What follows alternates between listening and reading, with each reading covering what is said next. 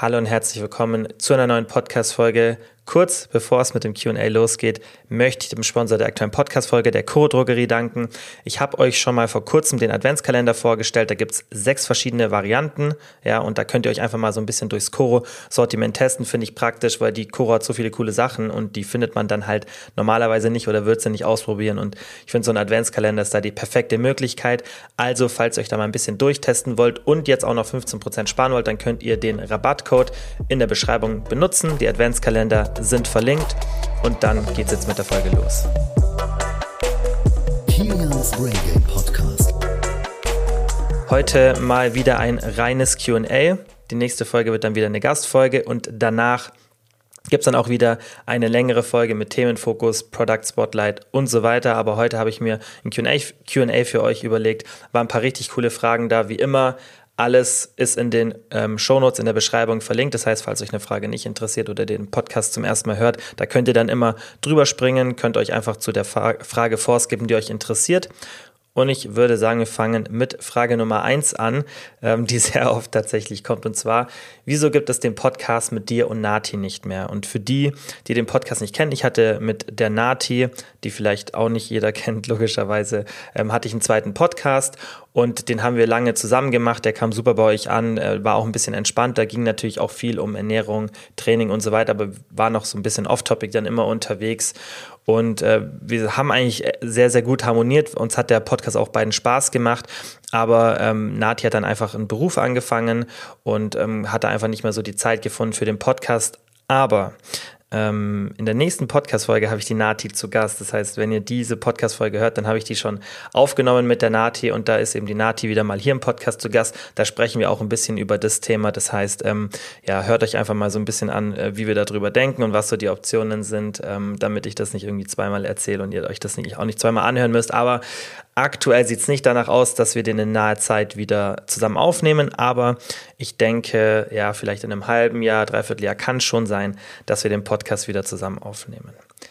Dann ähm, die nächste Frage war, was hältst du von einer Saftkur zum Start für eine Diät? Und auch wenn wir schon ein paar Mal drüber gesprochen haben, da ja immer wieder neue Leute hier dazukommen, äh, möchte ich noch mal kurz ein bisschen was dazu sagen, weil ich das auch immer häufiger noch sehe. Und ähm, ich habe eigentlich gedacht, dass sich das Thema langsam so auch auf Social Media erledigt, weil die meisten Influencer ja schon, finde ich, so mittlerweile in der Tendenz mehr darauf achten, dass sie Produkte bewerben, die auch ähm, ja, sinnvoll sind. Also da habe ich echt, finde ich, ein bisschen besseres Gefühl mittlerweile. Ich finde, es wird nicht mehr ganz so viel Müll beworben.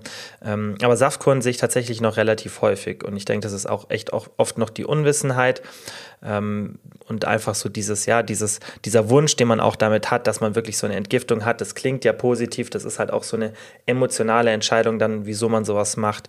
Und äh, wenn man sich die Datenlage dazu anschaut, also die Studienlage, dann sieht man, dass da gar keine ähm, Entgiftung stattfindet und es ist eigentlich auch kein physiologischer Hintergrund, warum das passieren sollte. Trotzdem macht es manchmal Sinn, sowas zu untersuchen, aber es ist tatsächlich, gibt es nichts an Datenlage, was das irgendwie unterstützen würde. Und das Einzige, was man manchmal sieht, ja, ist, wenn man positive Veränderungen in diesen Studien sieht, dass jetzt ja dann auch vielleicht irgendjemand, der damit wirbt, dann diese Studie rezitiert oder auf die Website packt und sagt, schau mal, da sieht man irgendwie Gewichtsverlust oder bestimmte Biomarker haben sich verbessert. Ja, ähm, wenn man das dann sieht, dann hat es nichts mit der Saftkur zu tun. Ja, dann ist ein anderer Auslöser dafür verantwortlich. Und das ist halt auch immer das Schwierige bei so Studien vom Design her, dass man wirklich schaut, dass man nur eine Komponente verändert. Ja, und dann auch schaut, okay, ist jetzt die Saftkur der Auslöser oder eben etwas anderes. Und ähm, was halt oft der Fall ist, ist, dass wenn man eine Saftkur anfängt, dann hören die Leute oft auf zu rauchen, ja, zumindest für den Zeitraum, wenn die vielleicht irgendwie über vier Wochen geht oder vielleicht auch noch länger ähm, oder auch kürzer. Ja, das heißt, viele hören auf mit dem Rauchen, trinken in der Zeit keinen Alkohol und was natürlich auch ein Grund ist, essen nicht mehr so viel Müll, essen nicht mehr den ganzen Junkfood. Ja, vielleicht ähm, animiert es auch einige dazu, dann mal sich ein bisschen zu bewegen. Und da man körperlich relativ schnell Veränderungen sieht, wenn man von diesem eine Extrem ins andere geht, ja, das heißt, dass man wirklich mal Rauchen, Alkohol und so weiter weglässt, das zeigt sich relativ schnell. Das heißt, man kann da auch schon relativ kurzfristige Ergebnisse feststellen.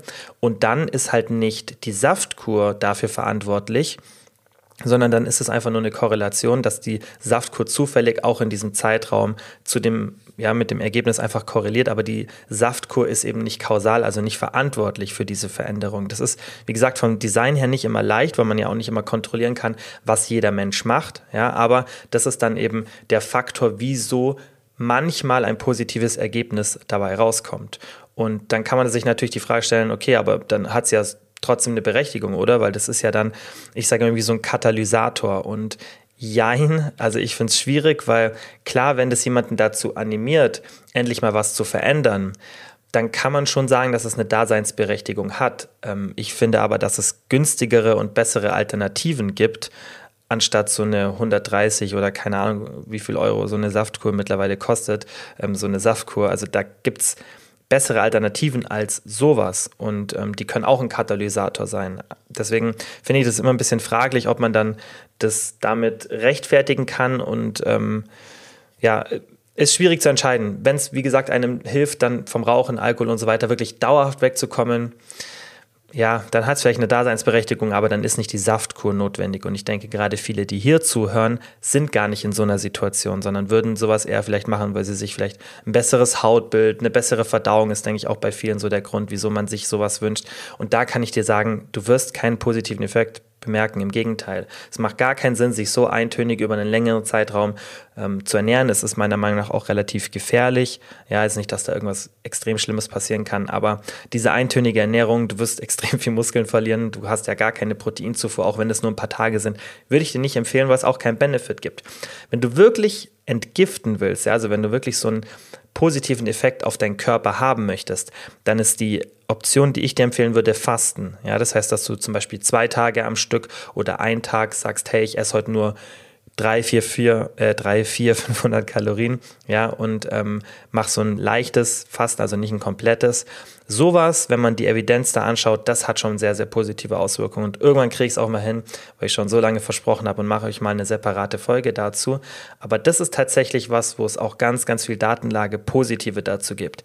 Alternativ kannst du dir auch überlegen, wenn dir das Thema wichtig ist, und auch hier gibt es sehr, sehr vielversprechende Daten, dass ich spreche auch immer von der Caloric Restriction, habe ich ja euch auch schon oft gesagt, dass es sinnvoll ist für die Alterungsprozesse und die generelle Gesundheit, wenn wir nicht immer so viele Kalorien zu uns nehmen.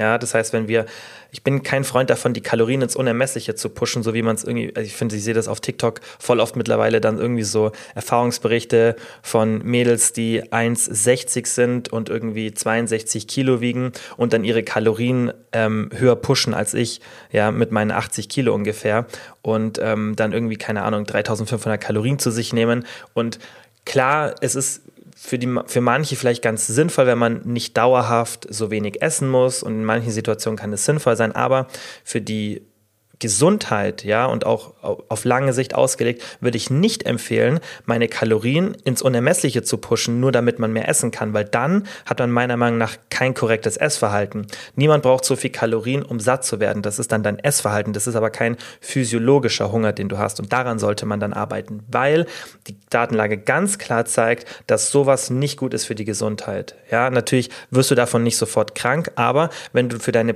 Gesundheit nochmal on top was Positives machen willst, deine Alterung herauszögern möchtest und ich denke, das ist was, was jedem wichtig ist, dann macht es Sinn, dass du deine Kalorien restriktiv haltest. Das heißt, dass du schaust, dass sie nicht so hoch sind. Heißt nicht, dass du dauerhaft im Defizit sein musst, aber du musst diese Defense Mechanisms, also diese Abwehrmechanismen vom Körper ein bisschen aktivieren. Und das passiert eben unter anderem sehr, sehr stark durch Caloric Restriction. Und warum ich jetzt hier auch nochmal was zu sagen, ist wegen dem Thema Fasten. Was in den Nagetierstudien oft beobachtet wird, ist, dass die Caloric Restriction erst dann ihren großen Effekt erzielt, wenn sie nicht über den Tag verteilt ist, sondern wenn die Caloric Restriction in einem Fastenformat integriert wird. Das heißt, wenn ich über einen längeren Zeitraum keine Nahrung zuführe, dann sieht man tendenziell diesen großen Effekt. Leider gibt es da nicht so viele Studien am Menschen, weil das ist auch sau schwierig und sau teuer, sowas über Jahre hinweg zu untersuchen. Ja, ähm, bei Mäusen kann man das einfach schneller simulieren. Die haben einen kürzeren Lebenszyklus und man kann schon ganz gut auf Menschen schlussfolgern, tendenziell. Ja, ähm, aber trotzdem ist es, finde ich, noch nicht 100 Prozent dann ähm, der Beweis dafür, dass diese Caloric Restriction wirklich nur beim Fasten funktioniert, aber die, die Tendenz deutet darauf hin. Das heißt, Fasten ist super spannend für die Gesundheit. Ja, heißt es nicht, dass jeder fasten sollte, aber es macht schon Sinn, dass jeder mal schaut, dass er in seinem Tagesablauf ein acht bis zehn oder optimal auch vielleicht zwölf Stunden Zeitfenster hat, in dem man nichts zu sich nimmt. Das kann über die Nacht sein, das heißt, du sagst, letzte Mahlzeit ist irgendwie um 8 Uhr abends und ich esse auch erst wieder um 8 Uhr in der Früh. Kannst natürlich auch noch ein bisschen rauszögern. Wie du das gestaltest, ähm, bleibt dir überlassen. Aber es macht auf jeden Fall Sinn, dass du schaust, dass du einen längeren Zeitraum ja, keine Nahrung zu dir führst. Gerade wenn es dir für diesen Entgiftungseffekt wichtig ist. Und wenn du auch deine Entzündungen im Körper runterbringen willst, vielleicht dein Hautbild zu verbessern oder andere Sachen, ja, dann ist sowas eine sehr, sehr interessante Taktik und wird dir hundertmal mehr bringen als irgendeine Saftkur, weil da wirklich auch die Evidenz da ist. Ähm, und das ist viel, viel spannender und natürlich auch noch kostenlos. Ja, das muss man, finde ich, auch mal beachten. Dann war die nächste Frage, wieder schnell fit und stark werden nach Brustvergrößerung. Und damit wir das ein bisschen allgemeiner halten, ja, auch für die Leute, die ähm, keine Operation haben und einfach ähm, aufgrund von irgendwas anderem, Verletzung, Urlaub, Prüfungsphase, egal was es ist, eine längere Zeit nicht ins Training gegangen sind, ähm, habe ich jetzt mal kurz zusammengefasst, wie du da einsteigen solltest, weil wir schon öfter über das Thema gesprochen haben und ich das jetzt einfach nur noch mal kurz so als Reminder ähm, hier einfach zusammenfassen will. Also Nummer eins, wenn du eine Operation hattest, irgendwas anderes, erstmal die Arztanweisungen beachten. Ja, und dann, wenn da das Go ist und du weißt, hey, ab jetzt kann ich wieder Sport machen, jetzt kann ich wieder einsteigen, dann würde ich dir Folgendes empfehlen. Sobald der Sport wieder möglich ist, starte Woche 1 60 bis 70 Prozent deiner normalen Intensität, ja, gerade wenn wir es jetzt aufs Krafttraining beziehen, kannst aber auch auf den Ausdauerbereich, einfach wenn du normalerweise jetzt nur eine Beispielrechnung 100 Kilo Kniebeugen machst, dann machst du halt 60 bis 70 Kilo Kniebeugen. Gleiche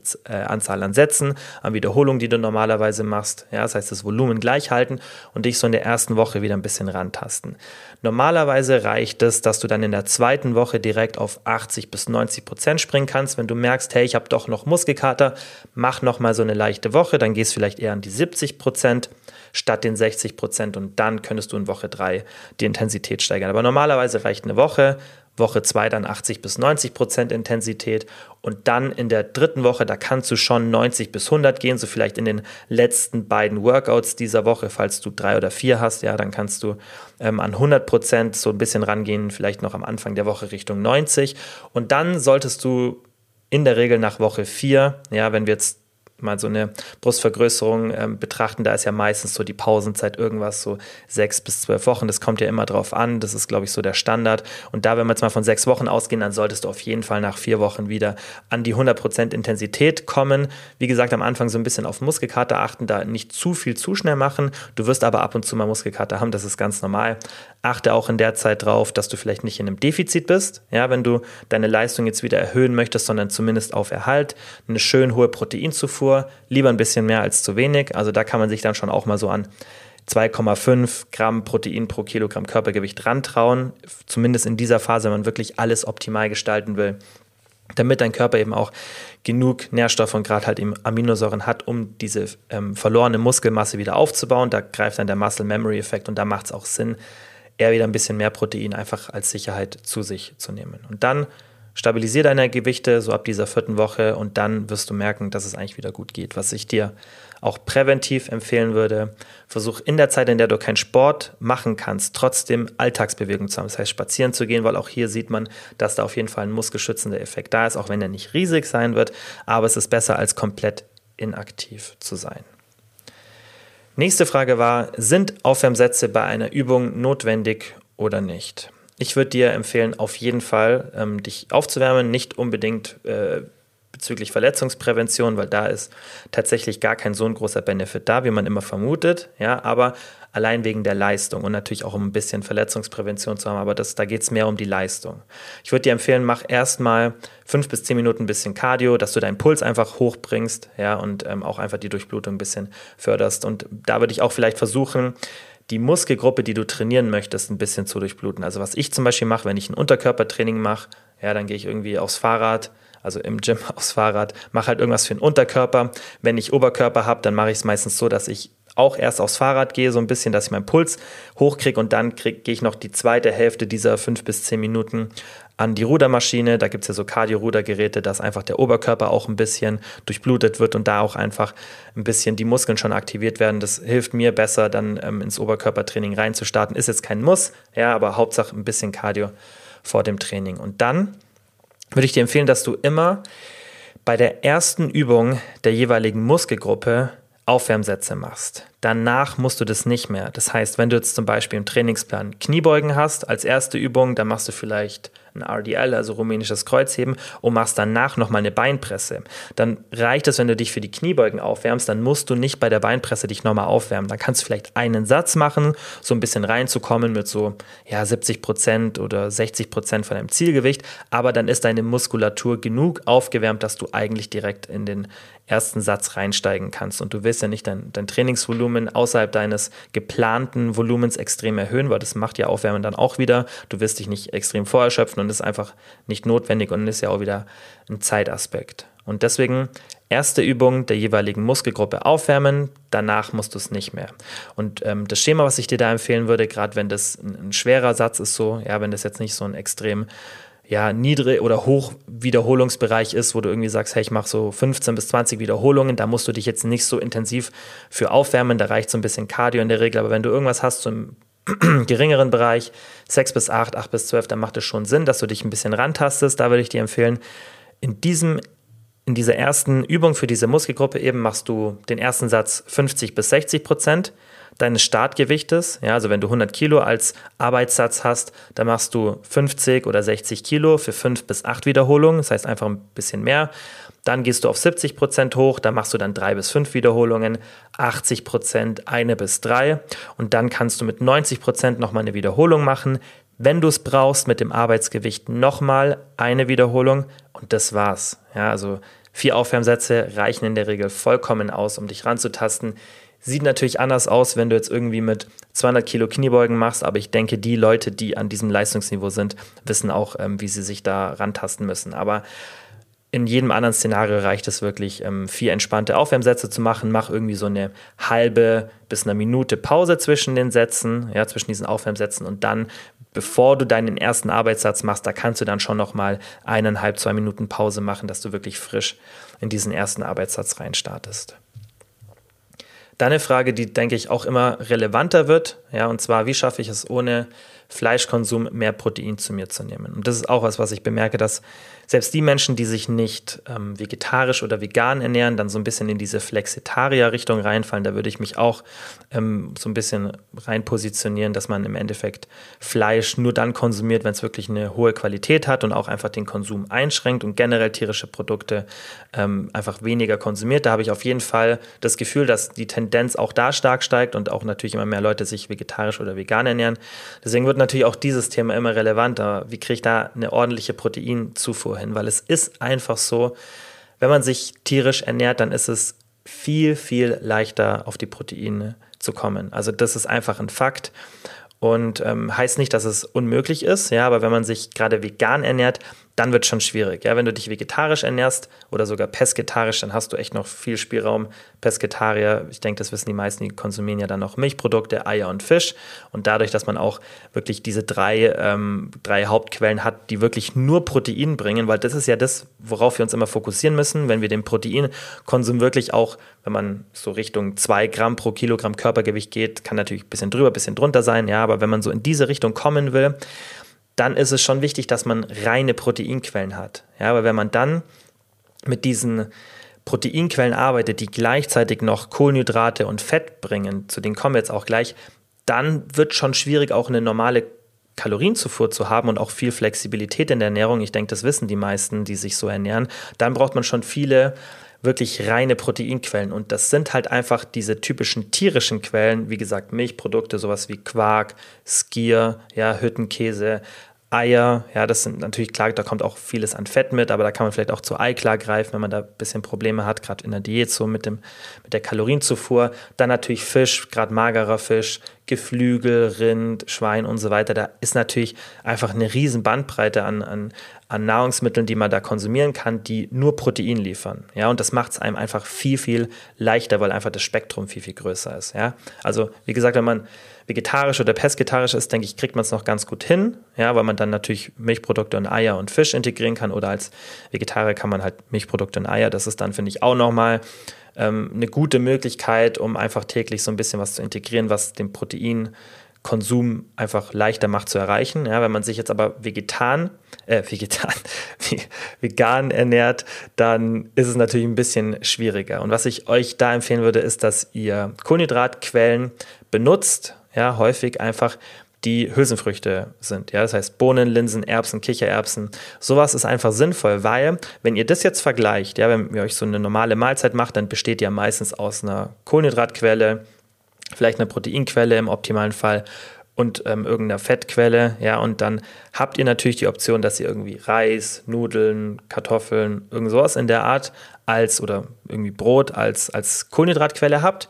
Aber mit dieser Kohlenhydratquelle, ja, so diese typische Beilage, da habt ihr einfach keinen Proteingehalt. Wenn ihr jetzt aber Kartoffeln oder Reis oder Nudeln durch Bohnen, Linsen, ja, Kichererbsen durch sowas ersetzt, dann habt ihr natürlich dort auch eine Beilage, die jetzt auch nicht einfach nur Protein ist oder nur Fett ist, sondern ihr habt auch ein bisschen was so mit Substanz, sage ich immer, und äh, habt da gleichzeitig noch viel Protein, was da mitkommt, ja. Aber das ist halt auch nur so ein kleiner Trick, der dir vielleicht hilft, nochmal so 20, 30 Gramm, im aller, allerbesten Fall vielleicht 40 Gramm Protein pro Tag nochmal zu dir zu nehmen. Ja, aber wenn du außerhalb dessen dann keine reinen Proteinquellen hast, dann wirst du auch nicht viel konsumieren, wo dieses Protein so ein bisschen mitkommt. Ja, das heißt, du hast dann viele eher Kohlenhydrat- oder fettlastige Quellen, aber du wirst nicht viel noch andere Situationen im Tag haben, an denen sich das eben so akkumuliert, der Proteingehalt. Und dann ist deine einzige Option, eigentlich, dass du Sojaprodukte äh, zu dir nimmst, das heißt ähm, Tofu, Seitan, Tempeh und so weiter. Ja, weil das ist die einzige wirklich reine Proteinquelle auf pflanzlicher Basis, ja, die nicht wirklich extrem viel zusätzliches Fett oder Kohlenhydrate mit sich bringt. Natürlich meistens auch ein bisschen Fett, das kommt dann auf, den, auf das äh, Produkt einfach drauf an, aber das ist schon so die einzige wirkliche ja, feste Nahrungsquelle, die reines Protein ist, die pflanzlich ist. Alles andere bringt immer sehr, sehr viele Kohlenhydrate mit, vielleicht Erbsen könnte man tatsächlich noch so ein bisschen in die Kategorie reinbringen. Ja, aber da kann man auch nicht extrem viel von konsumieren, die meisten, weil das einfach einen hohen Ballaststoffgehalt hat. Und dann so 500 Gramm Erbsen wird für die meisten, denke ich, schwierig, wenn man nicht dran gewöhnt ist.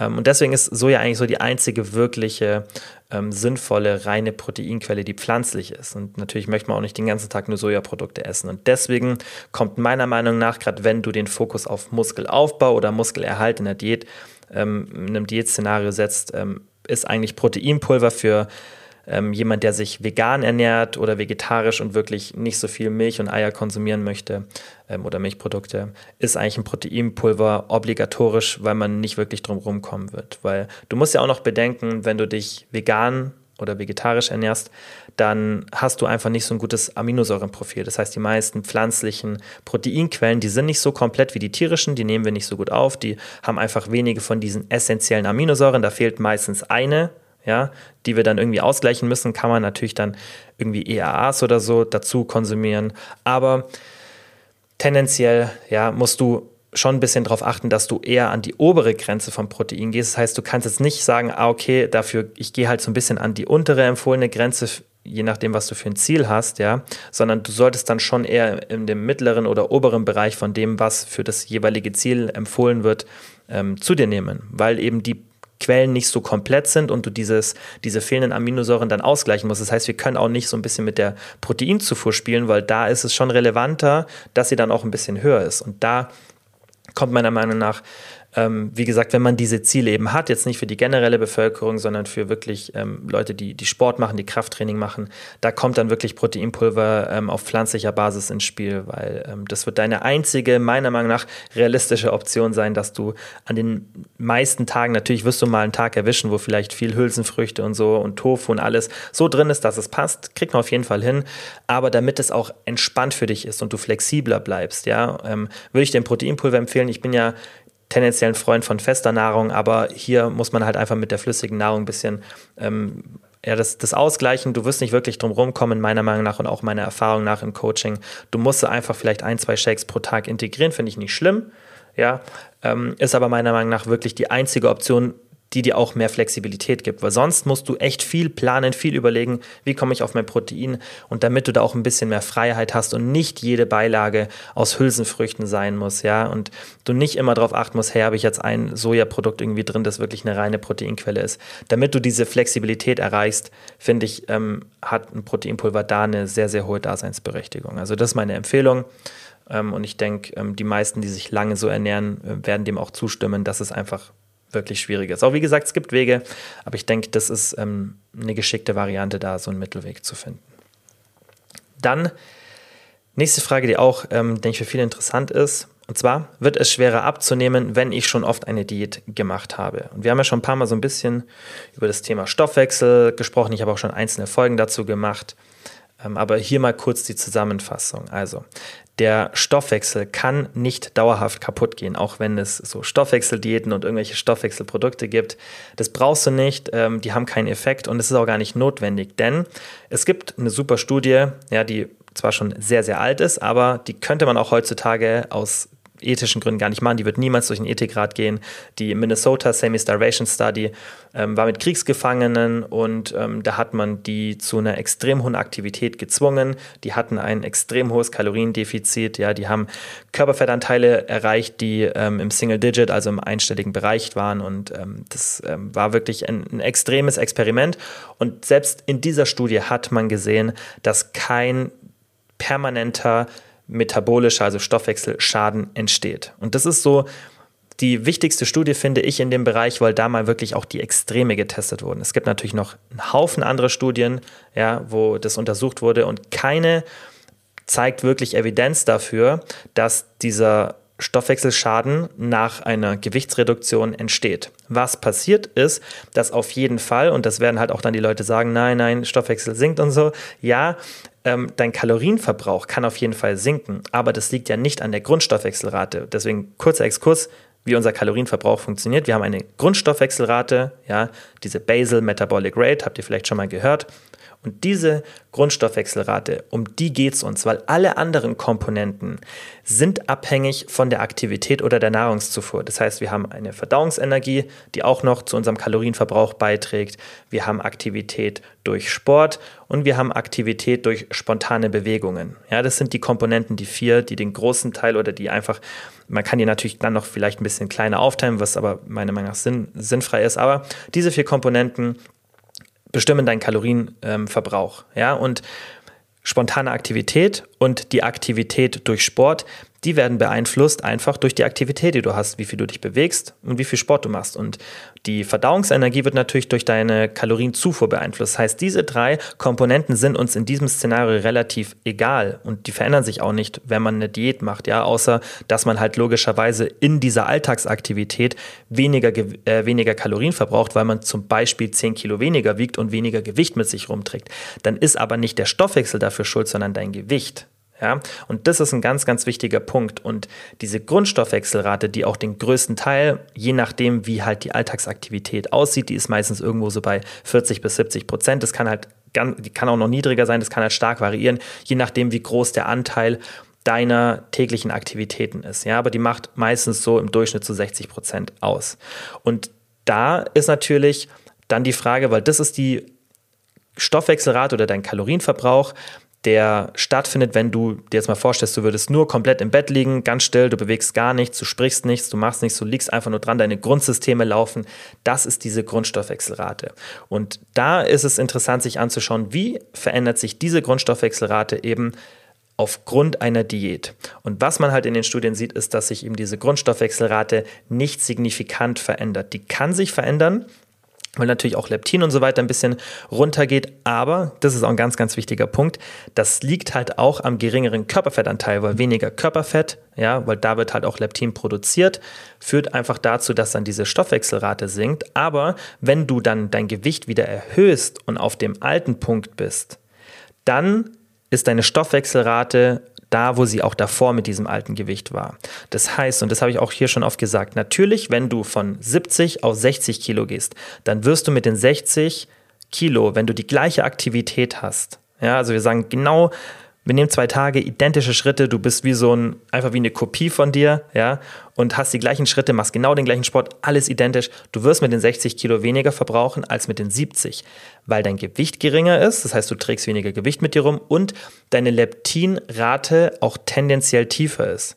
Das wirst du nie verändern können. Das hat aber nichts mit Metabolic Damage zu tun, weil sobald du wieder auf die 70 Kilo hochgehst, ist es wieder so, wie es davor war. Und das ist das, was wichtig ist und was ja auch die Frage war, wird es schwerer abzunehmen, wenn ich schon öfter eine Diät gemacht hat, ja, ähm, habe. Und das ist eben nicht so, weil sobald du deine Kalorien und auch dein Gewicht wieder erhöhst, normalisiert sich das. Was man oft dann in Studien sieht, ist zum Beispiel Leute, die extrem Übergewicht haben und dann ähm, Gewicht verlieren. Dann sieht man schon so eine Anpassung auch vom Kalorienverbrauch, die dann auch wirklich hoch ist teilweise. Das ist dann halt auch oft, weil die spontanen Aktivitäten runtergehen. Aber sobald man eben diese Stoffwechselfaktoren, die ich gerade genannt habe, diese vier kontrolliert und auch schaut, okay, was ist mit der spontanen Aktivität, ähm, Aktivitätskalorien ähm, durch, ähm, durch Sport, durch spontane Bewegung, ähm, durch Verdauung, was ist mit diesen Komponenten passiert, wenn man das kontrolliert und auch schafft, diese Basal Metabolic Rate, also die Grundstoffwechselrate zu isolieren beim Messen, dann sieht man eben keine Veränderung.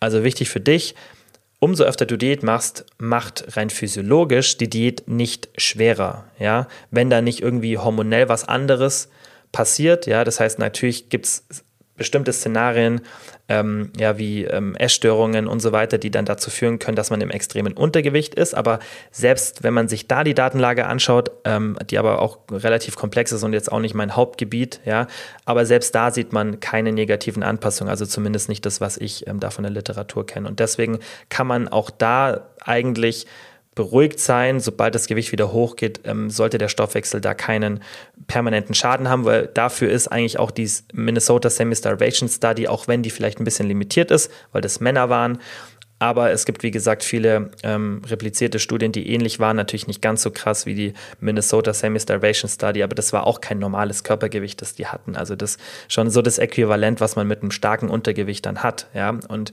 ähm, selbst da, wie gesagt, ist kein permanenter Stoffwechselschaden entstanden. Und auch die Anpassungen der Grundstoffwechselrate waren gar nicht so krass. Die waren irgendwo so bei 10 bis 15 Prozent. Die erwartet man ja viel, viel höher, wenn das Gewicht so extrem sinkt. Also ihr könnt euch da mal Bilder anschauen im Internet. Das war schon heavy, äh, wie die danach aussahen. Und deswegen musst du dir keine Sorge machen, dass physiologisch häufiges Diäthalten zu einem Problem bei dir führt.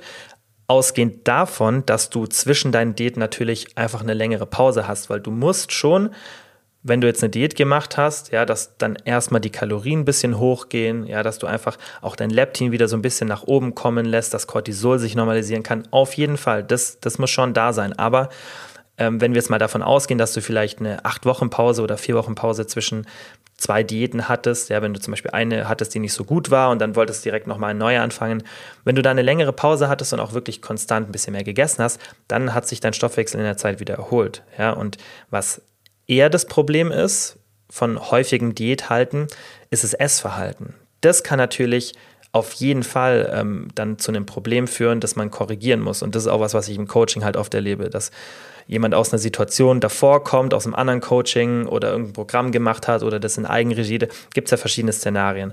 Und da ist dann immer das Essverhalten, das Verhältnis zum Essen, ja, das ist ganz, ganz wichtig und das ist dann auch ein riesen, riesen Hebel, was ich so in den letzten Jahren bemerkt habe, was da wirklich dann den Unterschied machen kann, wo das nicht physiologisch ein Problem ist, dass dann diese Person ein Problem hat, weiter Gewicht zu verlieren oder wieder Gewicht zu verlieren, sondern dass es ähm, eine Sache vom Essverhalten, Ansichten, Gewohnheiten und so weiter ist. Das auf jeden Fall, aber wenn wir jetzt mal rein den Stoffwechsel betrachten, da musst du dir weniger Sorgen machen, sondern das ist eher ein Verhaltensproblem, weil klar, umso öfter du so eine restriktive Diät machst und dich vielleicht auch auf die falsche Art und Weise einschränkst, desto mehr ist natürlich dann die Gefahr, weil sich eben dieses Verhalten wiederholt, dass sich das festigt und dass es dann auch schwieriger ist für dich, ein anderes Verhalten zu adaptieren und ähm, da einfach eine Diät auf eine entspannte und korrekte Art und Weise, so wie ich es hier immer empfehle, durchzuführen. Ja, also das kann auf jeden Fall ein Faktor sein, aber nicht das Physiologische. Und dann halt ganz, ganz wichtig, wie gesagt, beachte immer den Faktor, dass wenn du eine Diät gemacht hast und du bist, nur jetzt als Beispiel, bist zum Beispiel von 70 Kilo auf 60 runter, hast wieder zugenommen, bist auf 64 Kilo hoch und möchtest jetzt wieder zu den 60 Kilo runter. Dann verbrauchst du natürlich mit den 64 Kilo aufgrund deines geringeren Körpergewichts bei gleicher Aktivität weniger als mit den 70 Kilo. Also da darfst du dich dann nicht wundern, dass du ein bisschen weniger Kalorien verbrauchst. Das ist jetzt kein Riesenunterschied, aber er ist da, weil du einfach weniger Gewicht sozusagen mit dir herumträgst. Dann die nächste Frage war, was hältst du von Kurkumin? Das ist ja auch ähm, ja mittlerweile so ein Supplement, das finde ich sehr, sehr gehypt ist. Ja, hat auch auf jeden Fall die Daseinsberechtigung, ist aber nicht meiner Meinung nach ähm, das Wundermittel, ähm, wie es aktuell angepriesen wird. Die Datenlage ist auf jeden Fall da. So der Hauptmechanismus ist halt, dass die Entzündungswerte sinken und da sieht man auf jeden Fall positive Studienergebnisse. Aber man muss halt natürlich auch immer ähm, solche Studienergebnisse, finde ich, richtig interpretieren und ähm, auch im Vergleich setzen zu den Ergebnissen, die wir zum Beispiel durch eine Intervention von mehr Sport, bessere Ernährung haben. Und das ist halt einfach dem Ganzen deutlich überlegen. Ja, deswegen, du kannst halt hier so eine zum Beispiel jetzt auch bei ähm, Depressionen, Anxiety, da kann man so eine leichte bis moderate Veränderung feststellen, auch wenn man die Studien anschaut. Das hat halt auch bei diesen ähm, Erkrankungen oft was mit Entzündungen zu tun. Ja, manchmal werden auch so irgendwie ein bisschen Magenprobleme beschreiben viele, dass die besser werden, Haut kann ein bisschen besser werden, weil das ist natürlich auch oft durch Entzündungen getriggert, ja, aber ganz, ganz wichtig, das ist halt kein Wundermittel, wenn du das Geld übrig hast, auf jeden Fall eine Option zusätzlich, aber ganz, ganz wichtig, versuch erstmal oder schau erstmal drauf, hey, wie ist meine Ernährung? Ähm, esse ich sehr, sehr viele verarbeitete Lebensmittel? Ja, das kann ein Grund sein, auch für Entzündungen im Körper. Ähm, wie ist mein Sportpensum? Mache ich regelmäßig Sport? Ja, ähm, habe ich irgendwie so zwei, drei Einheiten mindestens. Das würde ich da empfehlen, dass es da auch dann, wo man wirklich die ersten Auswirkungen auf die Entzündungswerte sieht. Ja, ganz, ganz wichtig, wie ist mein Schlaf? Schlafe ich genug? Und habe ich eine gute Stresskompensation? Das sind ja so die vier Eckpfeiler meiner Meinung nach für Gesundheit. Und wenn eins davon nicht optimal ist, dann versuch erstmal deine Energie da reinzustecken und deine Prioritäten darauf zu legen, anstatt dir ein Supplement zu holen, von dem du dir die Wirkung erwünschst, die es eventuell ein bisschen haben kann. Aber ich sag dir eins, wenn du zum Beispiel dein Stressmanagement null im Griff hast, ja, und nur am Arbeiten, Arbeiten, Arbeiten bist, bam, bam, bam, Sport, Sport, Sport, Ernährung aufpassen, alles ist vollgepackt, dann wird dir, wenn du irgendwie versuchst, eine Stresskompensation am Tag reinzukriegen, die 15 bis 20 Minuten ist, die dir einfach gut tut, ja, wo du einfach dein Stresslevel senken kannst, das wird dir hundertmal mehr bringen als dieses Supplement. Das ist ganz, ganz wichtig, dass du verstehst, dass Interventionen erstmal Fokus Ernährung, Sport, Schlaf und Stress sein sollten. Und auch wenn du zu wenig schläfst, du hast irgendwie, oder keine Ahnung, du hast schlechte Haut, hast Magenprobleme äh, und du hast deinen Stress nicht im Griff, dann korrigier erstmal das. Und dann, wenn das nichts gebracht hat, ja, und du wirklich sagst, hey, ich habe Stressmanagement, da mache ich jetzt viel dafür, das ist, hat eine hohe Priorität für mich, oder Schlaf, ich habe immer nur sechs, sieben Stunden geschlafen, jetzt schaffe ich wirklich sieben bis neun, durchgehend, ja, ich habe einen guten Schlaf, eine gute Schlafhygiene, aber irgendwie so das Hautproblem ist nicht besser, das Magenproblem ist nicht besser, ich habe das untersuchen lassen, da ist nichts, dann kann auf jeden Fall, können Entzündungswerte ganz, ganz oft bei vielen so der Grund dafür sein. Aber erstmal das korrigieren, dann schauen, hey, verändert sich das, auch ein bisschen dem Zeit geben wie gesagt, Ernährung natürlich auch beachten, so mehr unverarbeitete Nahrungsmittel. Und dann, wenn das immer noch nicht geholfen hat, dann finde ich, kannst du auch sagen, okay, jetzt probiere ich mal das Supplement reinzunehmen und dann auch am besten erstmal nichts anderes verändern. Nicht noch ein Supplement reinnehmen oder irgendwas anderes machen, weil dann weißt du nicht, war das der Grund dafür. Und da muss man halt auch immer ein bisschen drauf ähm, aufpassen bei so Erfahrungsberichten von Leuten, dass der Placebo-Effekt eine große Rolle spielt hat natürlich eine Daseinsberechtigung, weil ich finde, wenn man ähm, irgendwie ein Kurkuma-Supplement für meistens sind ja so um die 20, 30 Euro im Monat ja, ähm, zu sich nimmt und man kauft sich das und hat dann diesen positiven Effekt, ja, zum Beispiel irgendwie jahrelang Magenprobleme oder Hautprobleme und das löst es, dann finde ich, hat der Placebo-Effekt auf jeden Fall eine Daseinsberechtigung, ähm, weil das ist dann kein extrem hoher Invest für was, was ja ähm, auf jeden Fall eine sehr, sehr große Belastung für die Lebensqualität sein kann. Aber ich finde, da gibt es halt bessere Lösungen und die sind die vorher genannten, die solltest du immer ähm, in Fokus nehmen. Und das, was ich halt, ähm, finde ich, beobachte, ich bin gar kein Feind von Supplementen, aber ich bin halt auch nicht dafür, dass jeder, also das sehe ich zum Beispiel immer beim Thema Coaching, ähm, das ist natürlich nicht bei allen Menschen so, aber viele sind nicht bereit, dafür Geld zu investieren, aber haben 150, 200 Euro oder 100 Euro Supplementrechnungen im Monat. Und ähm, die anderen Basics, die man zum Beispiel durch so ein Coaching, das muss jetzt ja auch nicht bei mir sein, das kann ja auch bei jemand anderem sein, ja, ähm, die dann zu einer Verhaltensveränderung führt. Und ähm, zum Beispiel bei mir, wir schauen halt Ernährung, Sport, Schlafstress, wir schauen alles an, rundum. Und da fehlen bei selbst den Leuten, die erfahren sind, selbst bei mir fehlen da manchmal so die Basics ähm, in manchen Bereichen, ja, und da muss man immer wieder dran arbeiten. Das heißt, egal wie der Fortschrittsgrad ist, man kann immer an diesen Basics arbeiten. Das will ich damit sagen. Und wenn man sich auf diese Basics fokussiert und da einen Geldinvest macht, dann ist es ein viel, viel, viel, viel größerer Effekt als ein Supplement. Das ist mein Problem. Wenn man natürlich das alles schon macht oder selber eine hohe Priorität drauflegt, dann klar kann man drüber überlegen, wenn man das Geld übrig hat. Aber ich, was ich halt im Markt sehe oder in der Branche, nicht im Markt, sondern in der Branche sehe, ist, dass viele Leute diese Supplemente logischerweise als Wunderpille sehen, als Lösung für die Probleme ohne einen eigenen Aufwand oder eine eigene Verhaltensveränderung. Ja, und das ist verständlich, würde ich auch so machen, wenn es funktionieren würde. Ist natürlich besser, dass ich ein Supplement für 20 Euro nehme, als jetzt meinen Schlaf umzustellen. Das Problem ist halt nur, dass du die Effekte nicht miteinander vergleichen kannst, weil das Supplement dir niemals so viel bringen wird wie die echte Umstellung in deinem Alltag. Und deswegen sollten viele eher die Prioritäten erstmal auf diese vier Basics legen, ja, und da auch die finanziellen sowie energetischen und zeitlichen ähm, Prioritäten dahin verlagern und Anschließend kann man sich dann überlegen, Supplemente zu nehmen, um den Rest noch zu optimieren. Und so mache ich es ja auch bei mir. Ich nehme auch schon einige Supplemente, aber ich habe halt meinen Fokus erstmal davor auf den anderen Sachen. Und dann kann ich zusätzlich was nehmen. Das, da spricht nichts dagegen. Aber ich sehe oft, dass es genau andersrum ist, dass man erstmal sich mit 100 bis 200 Euro Supplementen im Monat zudeckt und dann überlegt, ob man an diesen anderen Sachen arbeiten sollte. Und, oder vielleicht das gar nicht macht, weil man denkt, das Supplement macht es für einen. Aber ich verspreche dir, das Supplement wird es nicht für dich machen und du wirst auch keinen Unterschied merken.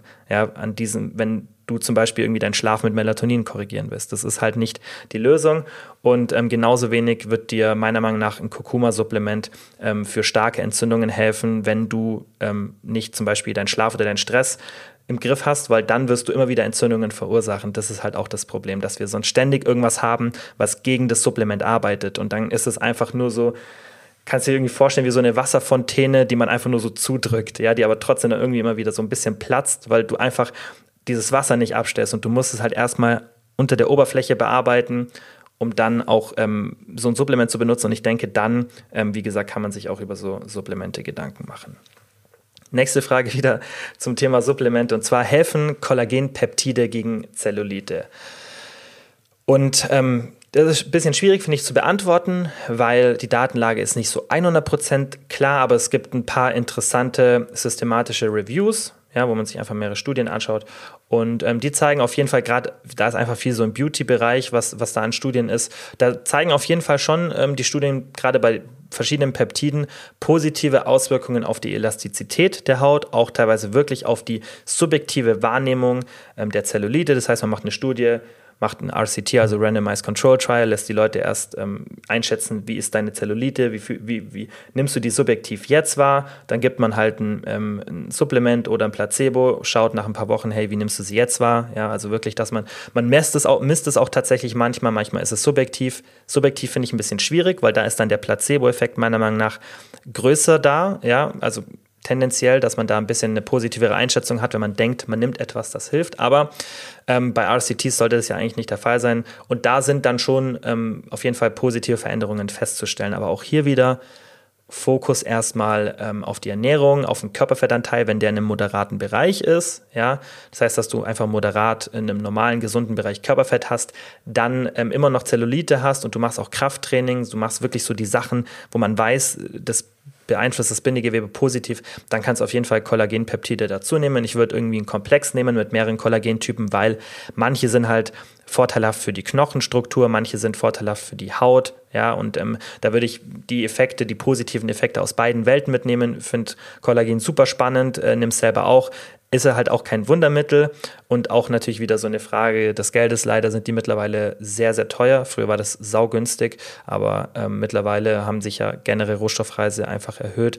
Deswegen musst du das abwägen, ähm, ist ein Versuch wert, wird jetzt aber auch nicht so sein, dass du von heute auf morgen ähm, Zellulite gar nicht mehr siehst, nur weil du Kollagen nimmst, sondern das sind halt auch leichte Veränderungen und ähm, wichtiger ist eher, dass du Zellulite einfach als was Normales siehst. Das ist im Bindegewebe von einer Frau total normal. Das ist halt einfach so, wie die Gewebestruktur aufgebaut ist und das haben auch die meisten Menschen. Deswegen ist das eher wichtig. Wenn es dich natürlich stört, ähm, kannst du es mal probieren, mit Kollagen ein bisschen ähm, ja, einfach optisch für dich zu optimieren. Dann vorletzte Frage für heute und zwar, macht es Sinn, vor der Arbeit nüchtern zu trainieren?